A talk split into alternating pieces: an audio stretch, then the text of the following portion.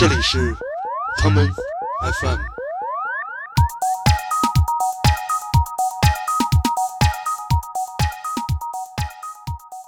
有的时候我不会去演出，但是我会去，我就是想观察，可能在舞池里的人，在台上的人，在后台的工作的人员，包括在卡座的一些人，他们到底在做什么。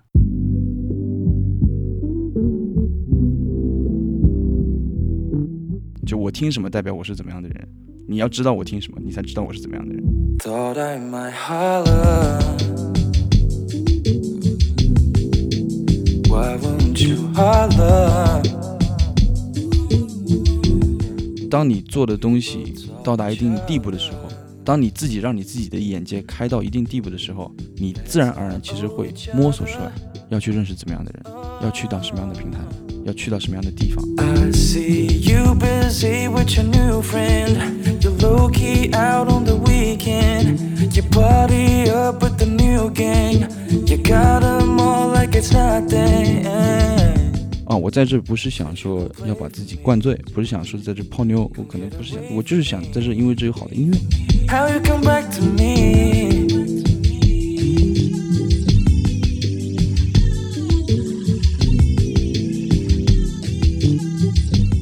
一条评论特别明显，就是说，呃，印象特别深，就是说我关注你这么久，就是来听你唱歌的。I've been thinking about you too much lately. Ever since the last time you revived all of my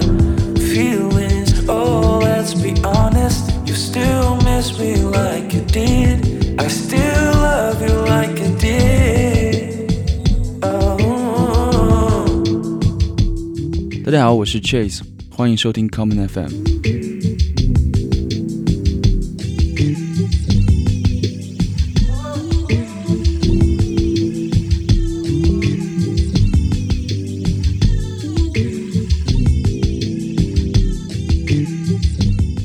大家好，欢迎收听这一期的 Common FM。今天的节目，我们请来了音乐制作人 Chase 来聊一聊他的音乐和他自己的故事。你们下面听到的是一段来自前不久我在约后杂志为 Chase 做的采访。话不多说，下面就是今天的第一个问题。我们先请 Chase 讲一讲他自己听音乐的经历吧。我记得你是一个特别喜欢黑人音乐的人，对吗？可以这么讲。你最开始都是听的哪些音乐呢？你说这个其实挺有意思的，因为就大概三天前，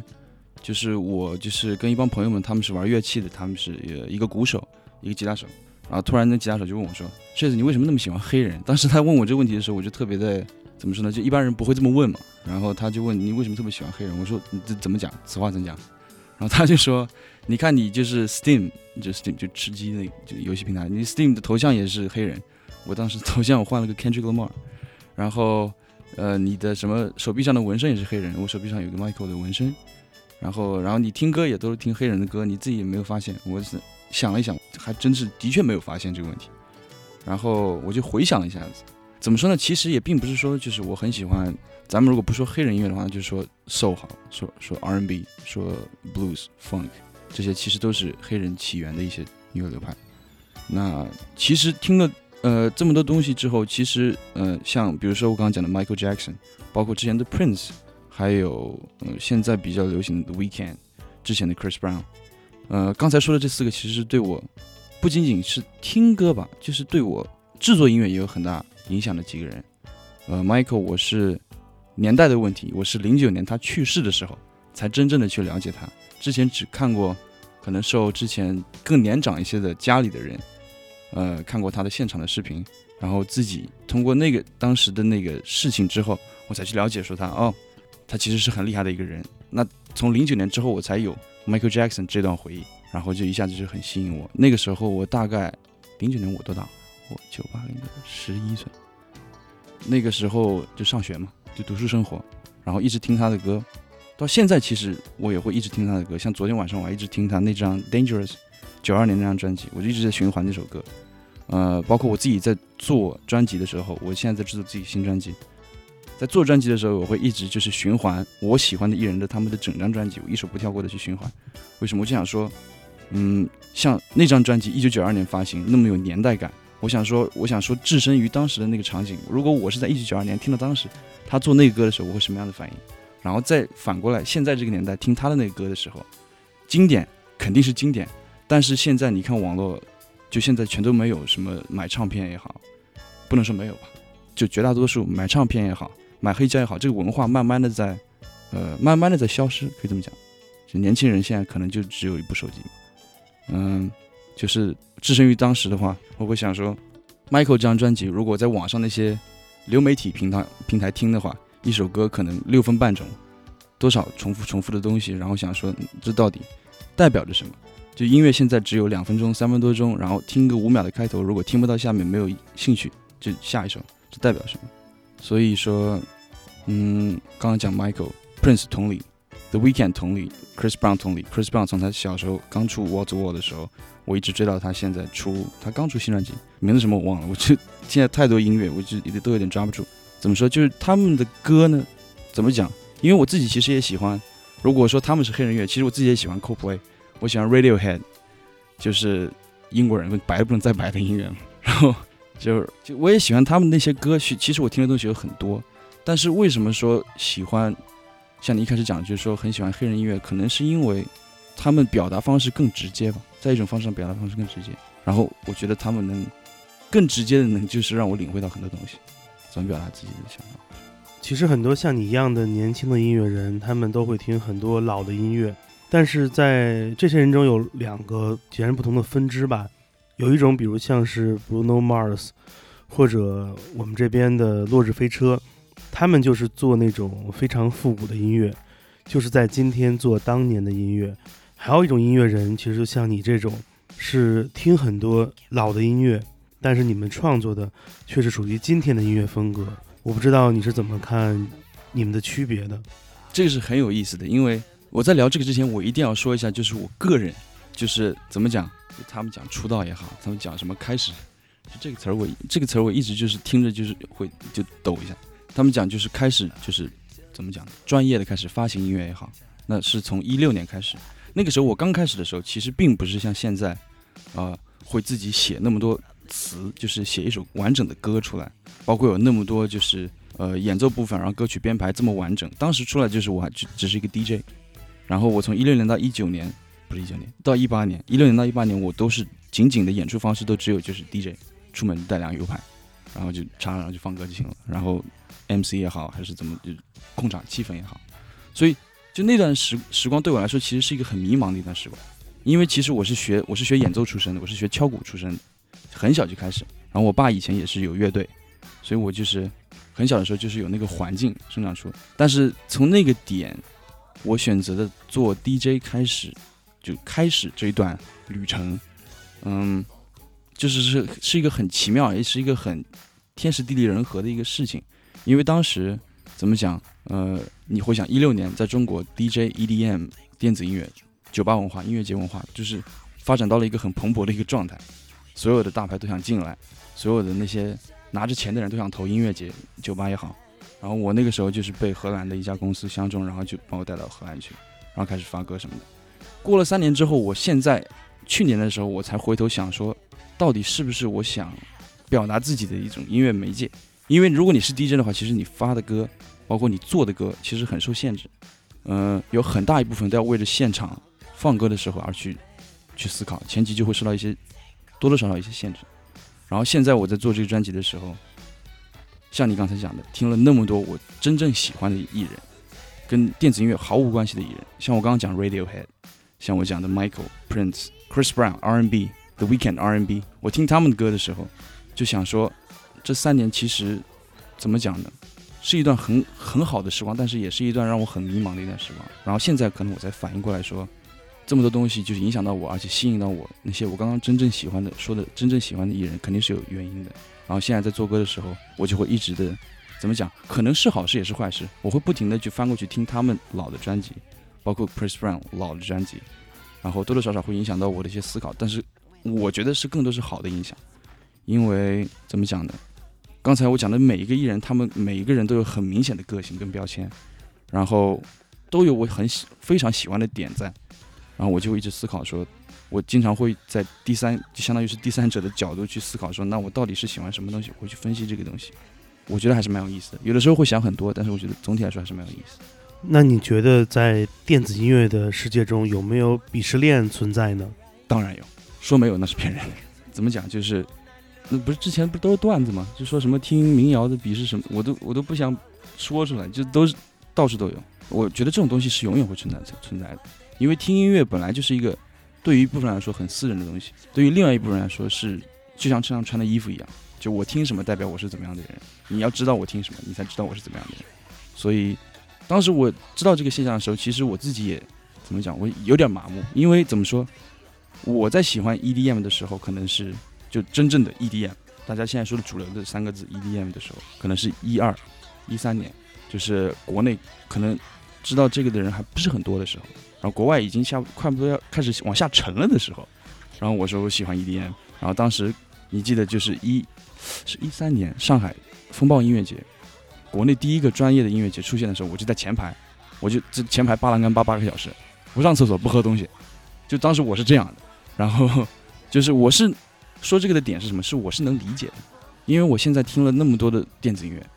然后到现在，慢慢的，我觉得会跟我也是一个听众，对吧？每个人都是一个听众，慢慢的自己的，你说审美也好，你说品味也好，肯定会有多多少少的上升，也不是上升，就是会有会有改变。然后这改变就是有可能是说，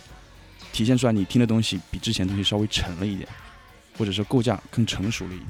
没有那么的快消了一点。但是像我现在也会，所有人问我的时候，我都会说，最开始把我带进，让我感兴趣电子音乐的是 T S O、David Guetta。当时那些就是怎么说呢，就是很流行的歌曲，包括像 Dead Mouse 后期一些东西，就是多多少少是很多流行元素在的，所以我是完全能理解的。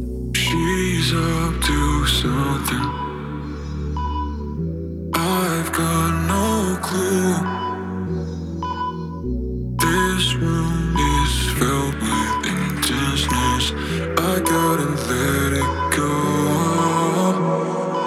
I've never felt so high before. There's something about you. I can't take this anymore, so please tell me the truth. I could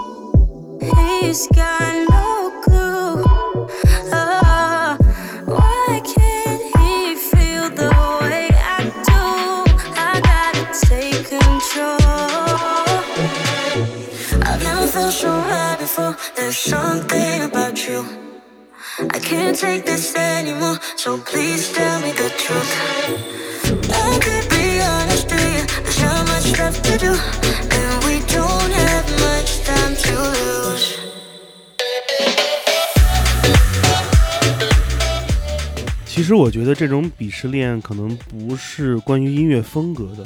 而是有一个词其实很重要，就是 vibe。因为比如就是拿 EDM 音乐来说吧，可能你很难在中国找到一个场所或者一个表演的地方，它能够非常完美的把 EDM 这种特别娱乐化的音乐的情景表现出来。可能你会发现那种比较正常的那种舞曲俱乐部，由于它的整个空间设定，它平时是为了播放一些 techno 音乐的，但是突如其然的就接了一场 EDM 演出，你只能去那儿来跳舞，或者那种特别商业的夜场里面，整个的感觉、整个的氛围又不够那么娱乐，偶尔还会空降几个国际的这种大牌 techno DJ 去放音乐，种种的这样的一种氛围场合的不合适，其实才带来了很多人们会关注到的，比如说有这样一种特别的音乐的鄙视链存在。你刚才说的很多点我都非常赞同，有很蛮多点的，我一个一个来讲。你先是讲了，先说 Ibiza 好了。呃，我是一七年晚了一点，就是去了荷兰之后，然后去到那是夏天去那里演出。我去之前呢，Ibiza 对我来讲呢，就可能是我不知道怎么去形容这个东西，就很厉害的一个地方，就说的直白一点，就对。不说天堂，那也是一个很近似于天堂的地方了，因为没有去过的时候，你旁边的同事也好，在跟音乐环境工作的人也好，就会跟你说，伊比萨这个地方啊啊，就像你未满二十一，别人跟你说 Vegas，跟你说澳门，澳门去了点哈，就 Vegas 吧，澳门删了吧，就 Vegas，相当于是那种感觉。然后我一七年去的时候呢，我我是我记得当时我是有两场演出，一个是在乌苏瓦亚，对 p o Party，之后一个是在新的一点 club 叫 High Club High，然后两场呃两场都是 Martin Garrix 呃的人帮我相当于是就是安排上的。我去了之后感觉就是怎么讲呢？如果当时你把那个整个环境跟画面抽掉，然后把所有的你把你就闻到的气味抽掉，把那个温度抽掉，没有什么区别，真的真的没有什么区别。因为去那里的人的感受就是说啊，我来伊比萨了，其实跟我的想法估计是一样的，也是一个游客很多的地方。就是说啊，这是伊比萨，我要来，我要来。你想，都一七年了，伊比萨火的时候都已经多少年过去了，现在就是还吸引这个市场的人有很大一部分其实都变成了说一个有褒有贬的小孩儿，有褒有贬，对吧？怎么讲？所以当时呢，我的想法呢肯定是开心，但是开心之后，我就更多的去想的时候，我就觉得说，就是可能更那两场演出可能折射到更大的一个现象，就是说这个市场，这个电子音乐的市场可能在改变，在经历经历比较重大的改变，因为可能发展到了一个峰值，然后现在在，我不想说往下滑，但现在就是在在继续吧，就这么讲。这是一个你说的 B 三，然后还有一个你说的是音乐的风格跟地点也好，跟跟去 present 的这个场地也好，你有这个点，呃，我觉得就是 present 的这个场地跟地点，其实代表的是那个地方的文化。怎么讲？就是说这个地方如果没有文化的话，你放一个在另外一个地方是神仙的人过来，他就是一个人，没有人会懂他到底有什么意义，有什么价值，但他价值不会变，他只是这样子，只是说听众不了解而已，就跟以前一模一样的。其实我觉得这些东西都是通的，就是文化上上面这些东西都是通的，就跟以前，呃，别人说什么种族歧视，说中国人种族歧视，你说你把一个就是肤色就是 color person 放到一个呃当时可能就是几十年代的农村，那他们的确没有见过他，的确没有见过这种人，对于他来说，他们就是好奇而已，他这不代表坏跟好，只是代表他们这个接受的东西是新的，好奇而已，就人的本性。所以我觉得这个东西在中国肯定是多多少少有这样的现象存在，因为毕竟西方来的文化，然后我们这里需要时间去接受、去采纳，然后需要去分析，然后才能形成审美，成熟的审美。我到底喜不喜欢这个东西？我喜欢这里的什么东西？你到底知道这个东西代表什么？因为像现在聊酒吧文化跟音乐节文化的也好，有的时候我不会去演出，但是我会去，我就是想观察，就是可能在舞池里的人，在台上的人，在后台的工作的人员，包括在卡座的一些人，他们到底在做什么？就说的我说的很完整哈，就他们到底在做什么？我不想往下讲，就我只是在观察他们到底在做什么。这这个话可能就留一个白。然后还有一个点，就是刚才你刚开始说的时候，我就一下有一个想法，就是我一下有一个反应啊。我之前一直有这么一个感觉，现在的电子音乐其实就是这一代人的朋克，只不过是换了一个媒介，也没有换媒介，就换了一个声音出来。怎么讲？就是他们需要释放，他们想说，就是说借着音乐，我们要我要说他们我是造，我要去嗨，他们就知道是这样子，但是可能更多人可能不太知道他们听的这种音乐，在刚开始的时候我的起源的时候，它的意义是什么，或者说它到底代表着什么东西？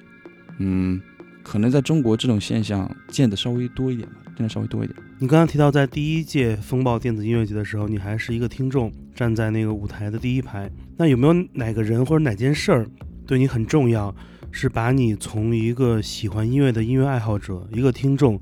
变成了一个职业的音乐人呢？是这样，就我这个人呢，就我从小都是就什么一个特性，就是所有东西我都得，只要感兴趣的东西我都钻，然后一钻就是钻到摸到透为止。这个体现在我敲鼓也好，倒腾以前我还画画，倒腾画画也好，以前玩游戏，你知道拳皇，我说的不是初代的拳皇，我说的是之后他们出的那种 MUGEN，就是你可以在网上下人物包，然后导进去的那种，我就捣鼓那个，然后我还自己开那个什么什么人物包什么的，就是浪费很多时间，就而且眼睛还近视，就这不谈。然后之后包括到后面做纯人声音乐，然后到现在做电子音乐，所有的东西都是我自己因为真正有了兴趣，我花真的对身体都不健康的时间，就我花那个量去研究这个东西，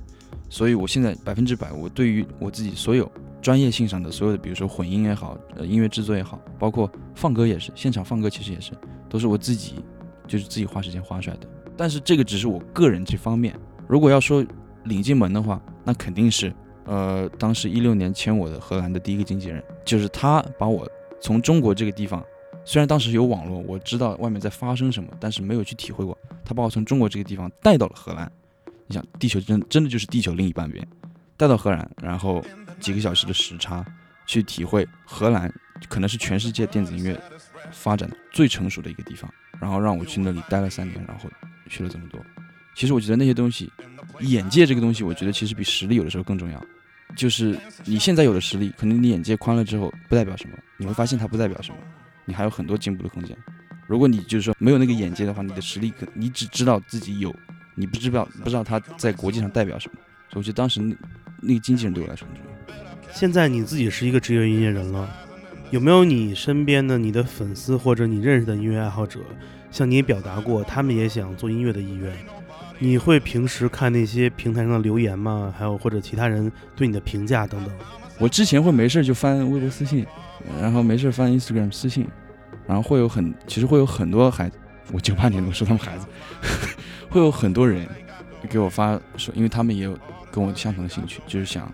想当 DJ 也好，就用他们的话说，想当 DJ 也好，想做电子音乐也好，有很多人帮我发，呃，给跟我发这样的信息，然后我都会我都会看完，其实就回不回是一回事，但是我都会看完嘛。呃，有很多其实最后跟我讲这个，几乎是每一个人跟我讲这个，都是在问我说，就我到底应该怎么样去做，呃，到底是谁来带我，到底是什么样的平台能帮助我做这个东西？怎么讲呢？就是如果现在我要统一的回复他们的话，其实我想说的是，当你做的东西到达一定地步的时候，当你自己让你自己的眼界开到一定地步的时候，你自然而然其实会摸索出来，要去认识怎么样的人，要去到什么样的平台，要去到什么样的地方。怎么讲？因为首先我是这样子干出来的。我当时其实我不是讲我是专业是练鼓嘛，我来到上海其实是当时是来备考，我考上海音乐学院，我本来应该是用爵士鼓专业进上海音乐学院，然后我就跟 Shift 跟 Lose 那帮人认识，然后就每次有活动我都去，每次有活动我都去。那时候正好也对电子音乐感兴趣，然后就因为那个契机，因为我自己有了兴趣，我想去认识他们，然后我就有了机会去跟他们，比如说暖场，然后认识一些他们请来的 headliner，然后就跟他们大牌当聊天。嗯，我觉得是这样子的。但是呢，这个说的说的时候，只是我说这个点的时候，其实只是一小部分。为什么？因为有很他们都是跟我年龄很相似的人哈，有很大一部分都跟家庭有关系。这是很现实的一个点，因为我经历过，所以我知道。像我刚刚说的考学，我跟我爸妈说，爸妈，我不我不想考了，我想当 DJ，我想做个。他们连 DJ 是什么都不知道，对吧？他们连做，他们知道做音乐代表着什么，他们但他们不知道做音乐，他们不当时不觉得做音乐是一个很正当的职业，这样。这个一说大家都能理解。我是花了差差不多快一年多的时间，就是去把握机会，然后证明给他们看，这个东西其实是能说土点，就能赚钱。就这东西就能养活自己，去证明给他们看也好。但是我是花了时间去做了这些东西的，然后现在我有他们百分之一百的支持，我能这样说，所以我是很幸运的。他们能怎么讲？能愿意花时间去懂这个行业，或者说去懂我想做什么东西，然后能支持我。所以家庭这个原因其实是怎么讲？追溯到根源的话，我都我都不想讲，但是是一个很重要的一点。到底有多少的父母能真正看到他们的子女的兴趣在哪里，然后去说？我们在精神上跟肉体上都支持你，在金钱上也支持你，这个怎么讲呢？很难讲。现在在互联网上传播音乐有很多平台，比如收听音乐的平台，呃，Apple Music、网易云或者虾米这样的，还有一些那种短视频平台也有自己很多比较火的音乐作品被大家传播了。嗯，你自己平时最看重哪个平台的受众呢？是这样子，嗯，我很客观的。回答这个问题，我是这么回答的，因为每一个平台它的受众的透明度不一样。比如说，我如果想知道我在 Apple Music 的受众是怎么样的，我就没法知道，我只能看看他们就是官网上的艺人页面的那些报表啥的。这不代表我知道到底是他们是怎么样喜欢，或者说喜欢什么，对吧？但是网易云音乐就不一样，那每一首歌它到底想说什么，它觉得这个东西值几个 emoji 表情符号，你都能看到，很透明，对吧？所有东西都是以数字化体现砸在你脸上，还会会会有提示。所以说，我现在能看到，就是我觉得在这些所有平台里，离我最近的肯定就是网易音乐。毕竟我人在一，我人在这个国家，然后呃，我也是这个国家的人，然后呢，我用这玩意儿也不用翻墙，然后呢，对，而且透明度那么高，所以当然。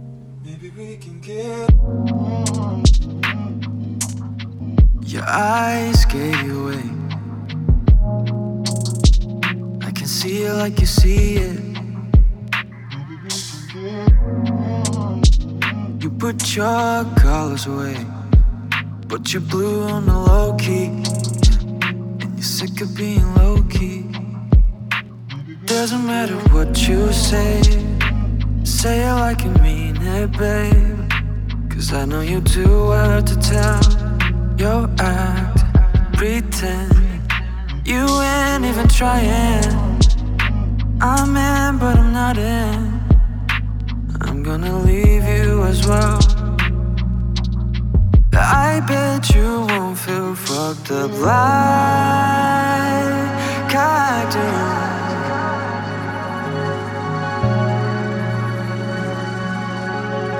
Just make sure you don't fuck up like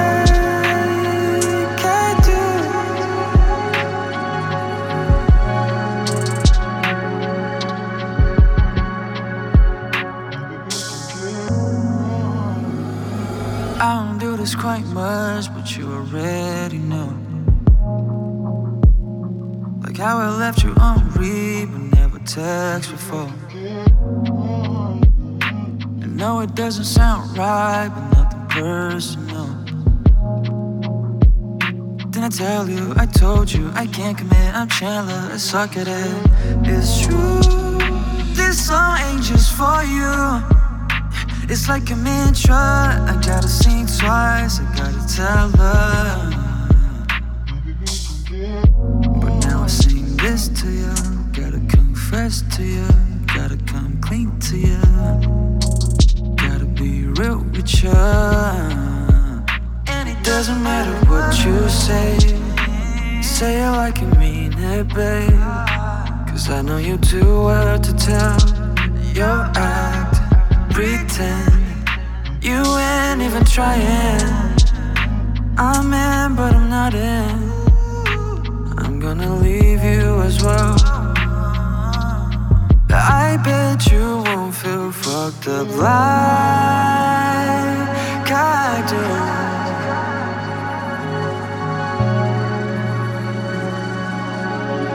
Just make sure you don't fuck up like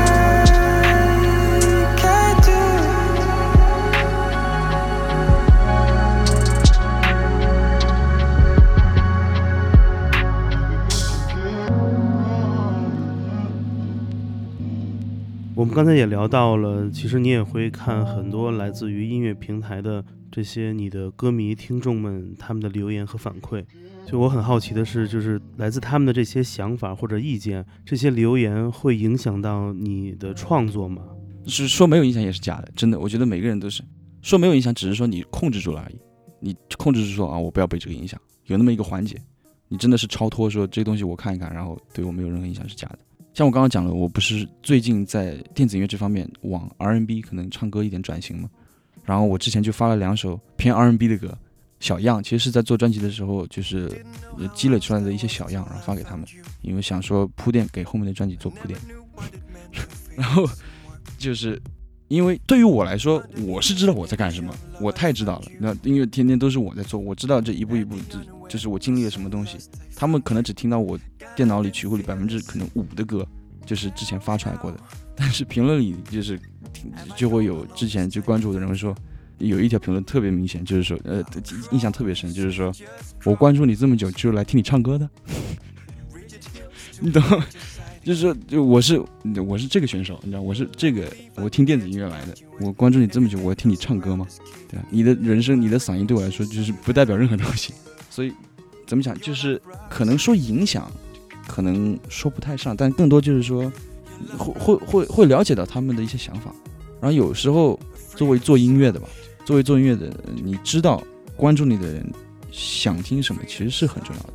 因为这个其实是做音乐的人很大的一块 dilemma，你懂怎么讲？就是说是一个很难去平衡的一个点，就是说我想做什么，跟观众想听什么，这是一直以来就肯定每一个音乐人都会有这样的一个问题，一段瓶颈在。怎么讲呢？我自己也是深陷其中，呃，我不觉得这个东西所有人都会说我我超脱了，我我不我不管大家想什么，多多少少肯定都会有那个因素牵制着自己制作的时候的想法。怎么讲呢？就是我也不觉得这是一个什么坏事，但是我觉得这玩意儿就挺挺有意思的。就是做音乐其实不仅仅是你一个人在做，有这种感觉。嗯，其实现在来说，电子音乐，尤其是呃 EDM 这样的音乐，其实他们是各种不同的音乐风格中走的和商业最近的。无论是那些专属的音乐节，或者是因 EDM 风潮而起的那种商业夜店，嗯，在外人看来，好像这些做电子音乐的人，他们跟商业接触的机会是最大的，是最多的。你作为一个音乐人，你怎么来筛选和判断和哪些这种商业机会合作，又拒绝哪些你不想去合作的这种，嗯，怎么说？他们叫品牌爸爸们的邀约呢？这个要讲到一个很有趣的一个点，因为你记得我刚才是讲，我一六年到一八年这三年我是在国外待着，那之后我干嘛了呢？之后我是选择从欧洲回到国内，回到上海，就办现在我们在这个公司，这个厂牌。当时我在办这个的时候，我其实没有想那么多，我不是说我要我要回国，我没有想说怎么样赚钱，当时还没有还没到那个地步，说钱不要变成一个问题了，因为你币种都换了，之前迁到欧洲都是迁到欧洲公司所有的就账欧元账户什么的。然后回来之后，就是没有意识到这些种种的很客观的一些问题，然后我就做这个公司，然后多多少少的就是会，就是跟同事一起说，可能这里有一个什么，呃，想单独找过来的一些音乐节，想跳过我的演出经纪公司就直接来找，因为都在国内，觉得省时间，有很多这种事情发生，包括像你刚刚讲的品牌的一些东西来，呃，我实话实说，其实我自己对于品牌出来东西，我其实我觉得就是可有可无。是我真的，我个人真的是这么想的，因为这东西，这这东西跟跟你想做的，跟你想跟你音乐表达的东西，其实没有什么必要的关系。就他们想要的只是你，就是一你这张脸，二你可能你这张嘴，然后就是达到一个两方就是共识的一个状态，然后有了一个什么产品或者是一个什么片子出来就可以了。然后你你拿你要的钱，他给你要的钱，这东西怎么说呢？肯定是它存在，肯定是有。原因的肯定是有必要性的，但是对于我个人来讲，可能就可能真的没有那么重要。对于这商业这块，可能真的没有这么这么重要。因为而且你看，在国外可能这东西，在欧洲吧，可能这东西没有像国内这样就是被相对的放大了。因为在国内其实说你是一个国内不说音乐人哈，国内说音乐人这三个字很少，说艺人，说什么歌手这些词儿比较多。你如果是这些抬头的话，你就说啊，谁来管你的商务？这这个词是很。很有就是接地气吧，就很很有国内的感觉的一句话。有品牌来就谁来对商务，就是这种在国外没有什么对商务，就经纪人什么叫对商务，可能就品牌有一个什么 deal，比如说什么去 Apple Music 可能发一个，之前我有的就 Apple Watch 那个手表，然后它有一个广告，然后他需要一首歌，然后我就说当时在 Diplo 的一个厂牌发的一首歌，然后就给他了，这是当时我理解的商务。然后现在回国之后，就就是发现这商务这个词真的就是它。独有的一个词，它有自己的特性，它有自己的套路，然后你也需要自己的中间人去接那些所有的品牌的东西。你自己想做的话，你就会发现做不了，你就强制塞在这个圈子里。所以我觉得，可能追根到底，就是说我可能不是那么喜欢就混那些需要种种人觉得说需要混的圈子吧。貌似这几年好像国内的 EDM 市场没有当年那么风光了，或者说整个流行音乐线下的市场都好像在当年的那一波资本的洗礼之后。突然在今天了无声息了，呃，就是我记得好像前不久看了很多新的这样的电子音乐节的招商，好像感觉都没有一个顺利的。但是当年那一些第一波进入这个市场的那些赞助商，都也是第一波离开了这个市场，好像他们早已经把这帮人给玩腻了一样，转身就走了。我不知道作为一个。在这个行业中的人，你怎么看这样的一个现象呢？这也是我觉得也是蛮有必要聊的一个点，就这个角度。为什么？因为这个可能这这个就是更大聊市场嘛，就到底是什么力在推动这个市场在在发展？然后到底是什么力导致这市场停止发展或者缓慢发展，就像现在一样。嗯，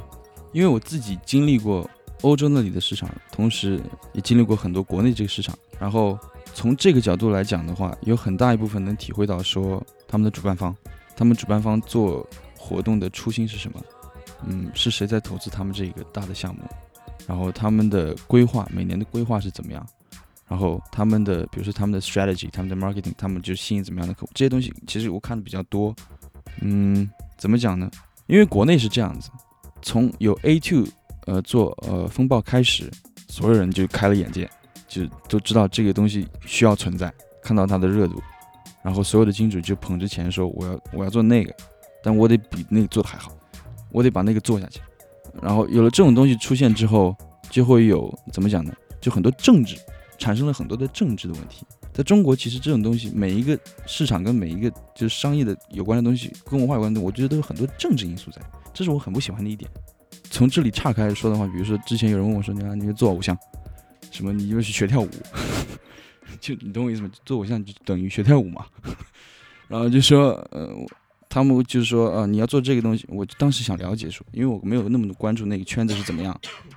然后我想了解说，那这个代表什么？什么叫做偶像？对于我来讲，说你音乐做得够好，粉丝到了一定的量，就你跟偶像有什么差距？就我不太懂这个点。然后他们就说，你可能要站边儿啊，什么就这些东西。一开始我也晃了一下，什么站什么站边儿，往哪儿站？就他们意思就是说，你可能没法通过你自己的一个人的力量站到那个位置。你的位置是背后是需要有人代表着你，或者说捧着你，或者说推着你，或者说就是说跟你肩并肩，或者说在你前面。这个当时我不懂，现在我懂是什么意思。所以这东西就扯到了很多政治的东西，我是很不喜欢这个东西。像我刚刚讲的，说回刚才讲的，就是音乐节这个行业也好，我们是直接从那个点开始的，我们这个可以这么讲吧，大众接受开始的这个文化。那么我们跳过了。从酒吧那里，从真正的当时的也不是酒吧，就是说 club 好了，就是说跳舞的地方。从那个阶段开始，现在的年轻人可能很多可能跳过了那个阶段，去说啊，我在这不是想说要把自己灌醉，不是想说在这泡妞，我可能不是想，我就是想在这，因为这有好的音乐。要不然你你想想干同样的事情，你可能去，我不知道你去哪，你去 KTV 干，或者你去其他娱乐场所干同样的事情，他们可能觉得是相似的东西，然后换了一个媒介而已。不代表说，他们真的知道他这个 DJ 一，他代表什么？DJ 放的音乐代表什么？然后他加入这个这个氛围，这一个环境代表着什么？这个市场文化代表什么？我们直接就到了就是最炫的，就是舞台，然后最大的手笔，就是最重磅的国外的嘉宾，然后就直接就开始就疯狂就是狂炸，就是狂炸了大概两三年，然后。其实这个其实是蛮，我怎么讲？站在我的角度，其实我多多少少蛮无奈的一个点，因为现在他们看了这些东西之后，就很难就再招招手让他们回来说，其实这个这种东西，音乐也好，文化也好，是你之前看到的东西的起源。呃，其实我们是跳过了那个阶段，多多少少是跳过了这个阶段。然而那一阶段是我觉得是最有价值最有意义的那个阶段。就是你知道你要做什么，你知道你在做什么，怎么讲呢？喜欢吃东西的人，如果不知道厨师这个职业代表什么，他可能就是不知道自己在吃什么，就可能是大概是这个意思吧。我觉得就是有好有坏。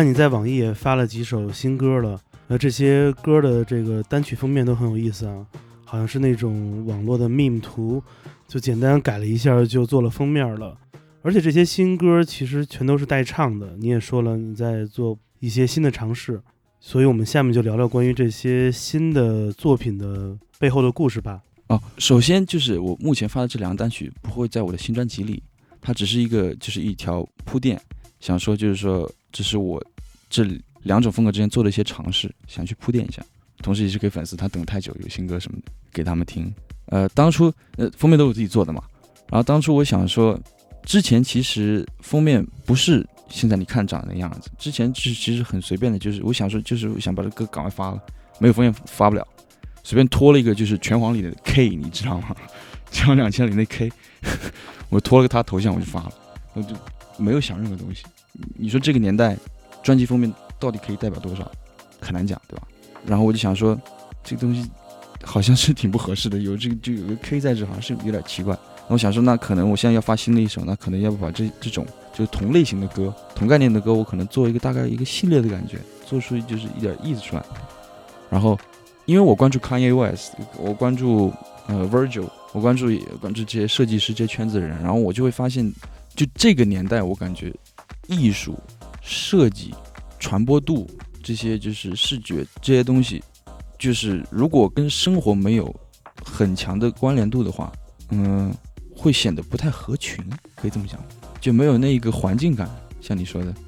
那如果你说这两张单曲，如果我是以一个艺术家的角度来去做这个专辑封面，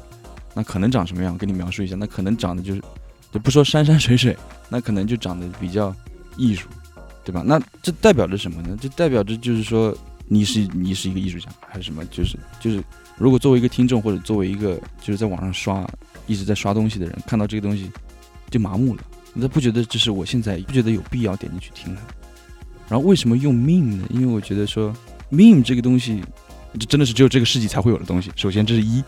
然后二那种形式的 meme，就是一个就很扯的一张图，然后带一串字，然后是那种就是就变成一个格式化的那种 meme，有一个很独特的一个感觉，让你看到之后有一个很独特的感觉。即使是这样子，里面的信息，即使你不产生共鸣，你也会产生共鸣，因为你觉得这是，我觉得是潜意识里你觉得这是这个时代该有的东西。年轻人看到之后会有这种感觉在，所以我觉得我其实没多想，这都是我后期就是分析，我就回看自己做这个东西代代表什么，我想出来的，然后我就直接就没多想，就抠了个白底图，然后直接就把这玩意儿贴上去，随便铺一个底，然后写个歌名就放上去，啊，做出了一个所谓的系列感，一个命专辑封面。我怎么讲呢？可能到我觉得到这个年代，可能都没有什么意义去定义它，它只是一张图而已。你觉得你身边的那种酷孩子多吗？嗯，我不知道，就是一般一块玩的，你的朋友都是什么样的人？说实话，就是去荷兰之前挺多的，回来之后，我可能身边就那么一两个朋友。我我我我现在觉得这东西不是坏事，我觉得朋友多才是坏事，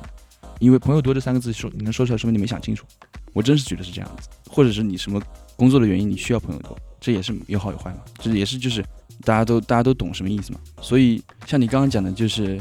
嗯，我就说嗯嗯。那一种类的人吧，我觉得中国真的需要更多那样的人出现，因为怎么讲，就他们的，我讲这 此番特别就觉得特别接地气，就他们的态度，还有他们对于他们做的事情的看法，还有他们觉得他们在做什么，我觉得这种东西可能是一些孩子缺少的，有一些孩子可能没有那个点出现。怎么讲呢？回到刚才我讲的说电子音乐是当代的朋克，那也没有说觉得朋克酷，然后就。去听朋克这么一说，只是觉得说，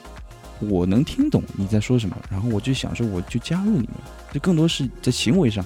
跟态度上就是达成共识，而不是说啊，我觉得你这个挺好的，我去模仿，并不是这样，是需要有自己有那个雷达跟那个审美，不讲审美，审美这个太后期，跟那个欲望，然后才会去做这些事情。我觉得我国可能需要更多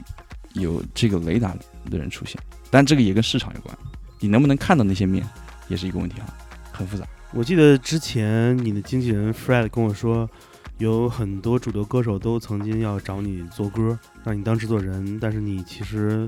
选的能合作的并不多，也回绝了很多人。所以我特别好奇，你现在为这张新专辑所选的，你希望合作的音乐人是什么样的人？呃，你希望跟什么样的音乐人能做出怎样的新的作品吗？因为这也是我最期待的。嗯，拒绝别人在音乐合作上拒绝别人这一个表现，这一个动作，对于不同的音乐人，他的感觉是完全不一样的。因为有在现在这个环境下，有很多音乐人觉得，我只有跟更多人合作，才就很数据化的一个东西。我只有跟更多音乐人合作，我才能代表我的名字铺得更广，会有更多人看到我，会有一些人会来喜欢我。这不是错的，因为我之前也会有这样的想法。之前就是相当于没有像现在这样的想法的时候，我也会有之前类似的想法，对吧？因为很合理啊。如果有一千个艺人，我就跟一千个艺人合作，有可能的话，那不是代表着这一千人一人的粉丝群都到我这来了吗？对吧？或者就是看到我了？怎么讲呢？就是我可能自己比较表现出来的可能是挑剔、嗯完美主义也好，但是自己的想法就是说有没有必要这么一回事？就是我我现在想做的东西，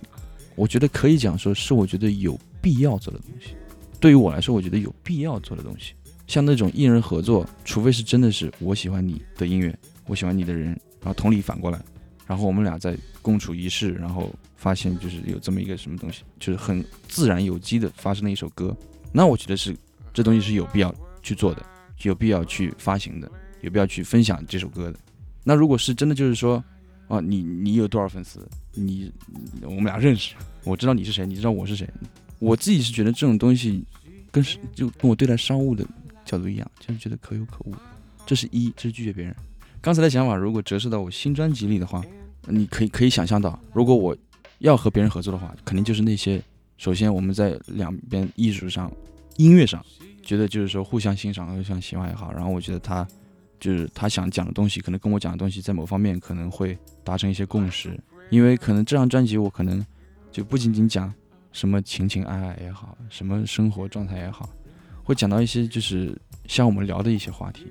然后稍微隐晦一点放在歌词里，所以我觉得这东西跟个人经历有关系。有些艺人会选择不去聊那些，我只要去唱一些大家听得懂的、想听的东西就可以。那有些艺人就会觉得说，我有必要去说那些东西，比如说 Kendrick Lamar，对不对？比如说 Jaden Smith，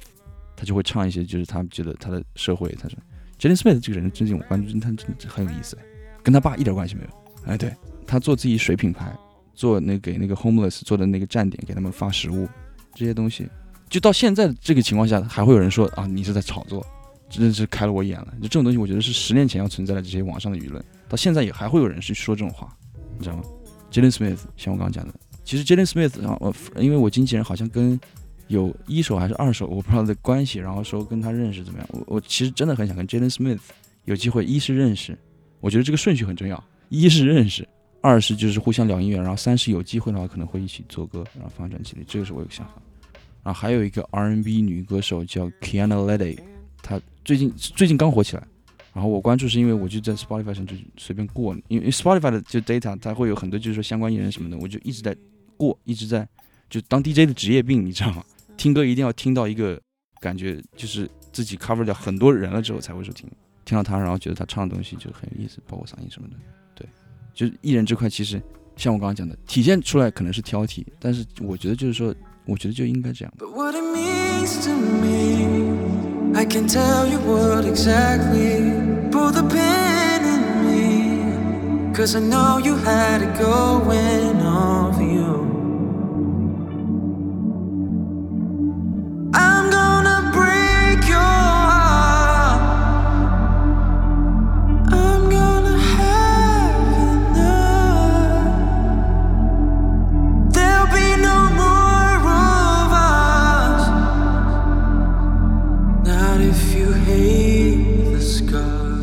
十分感谢大家收听 Common FM，我是 Chase。如果有什么问题的话，可以在下面留言，我会去解答大家。谢谢，拜拜。